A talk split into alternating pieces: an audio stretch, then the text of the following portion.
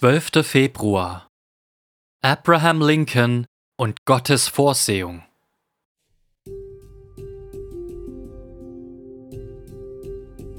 O welche Tiefe des Reichtums, sowohl der Weisheit als auch der Erkenntnis Gottes. Wie unergründlich sind seine Gerichte und wie unausforschlich seine Wege. Römer 11, Vers 33. Abraham Lincoln, der am heutigen Tag im Jahre 1809 geboren wurde, blieb bis in seine 40er skeptisch und teilweise sogar zynisch im Blick auf Glaubensdinge. Es ist daher verblüffend, dass ein persönlicher Schicksalsschlag und das große Leid zur Zeit des amerikanischen Bürgerkriegs Lincoln hin zu Gott statt weg von ihm führte. 1852 als Lincoln 53 Jahre alt war, starb sein Sohn Willie im Alter von nur elf Jahren.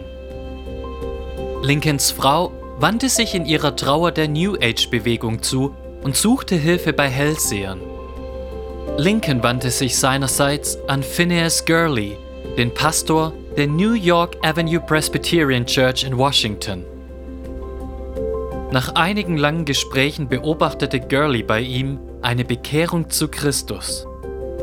Lincoln vertraute Gurley an, ich kann jetzt oft nur noch vor Gott auf die Knie gehen, weil mir so überaus vor Augen steht, dass ich mit all dem nirgendwo sonst hingehen kann.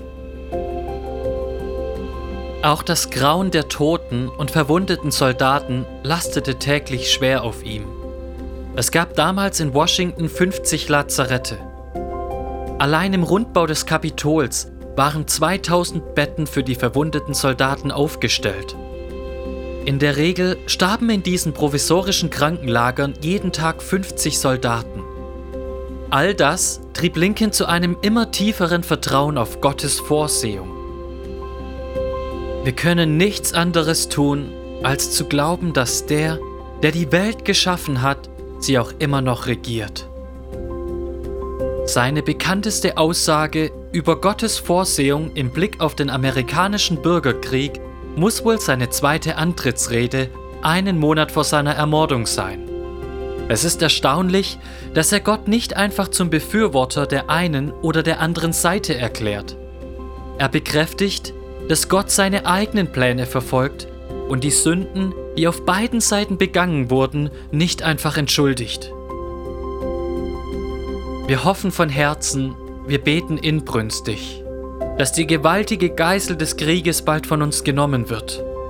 Doch wenn es Gottes Wille ist, dass sie bleibt, bis all der Reichtum zerronnen ist, der über 200 Jahre durch die unentlohnte Schinderei der Sklaven angehäuft wurde, und bis jeder Blutstropfen, der durch den Schlag der Peitsche geflossen ist, mit einem Blutstropfen durch das Schwert bezahlt worden ist, dann lasst uns sagen, wie es schon vor 3000 Jahren gesagt wurde.